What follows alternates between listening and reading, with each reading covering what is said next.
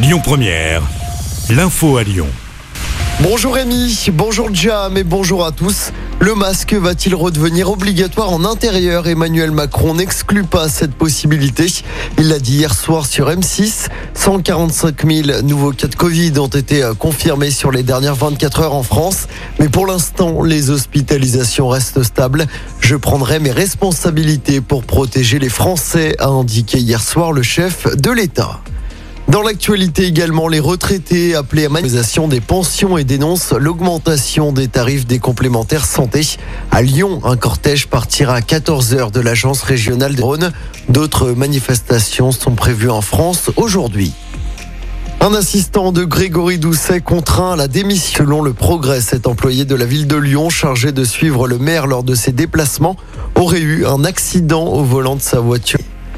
Dans l'actualité à Lyon également, ce cycliste percuté par un tram à la guillotière hier en début de soirée. Ça s'est passé.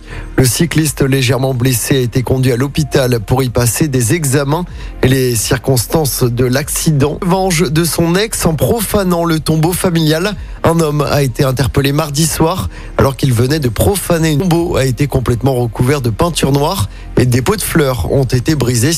Selon le progrès, l'individu aurait agi pour se venger interpellé par un équipage de la BAC près du cimetière. Il risque désormais un an de prison et 15 000 euros d'amende. De Lyon lundi prochain, sachez qu'une grande collecte de sang sera organisée à Eurexpo. Ce sera entre 10h et 16h30 net. On passe au sport en football. Mauvaise opération, défi de l'OL en Ligue des Champions. Nos Lyonnaises se sont actes de la Juventus Turin. Le match retour est prévu jeudi prochain au groupe Ama Stadium à Dessine. Et puis en basket, l'Asvel retrouve enfin la Viaunas, dernier du classement. Score final 72 à Écoutez votre radio Lyon Première en direct sur l'application Lyon Première, lyonpremière.fr et bien sûr à Lyon sur 90.2 FM et en DAB+. Lyon Première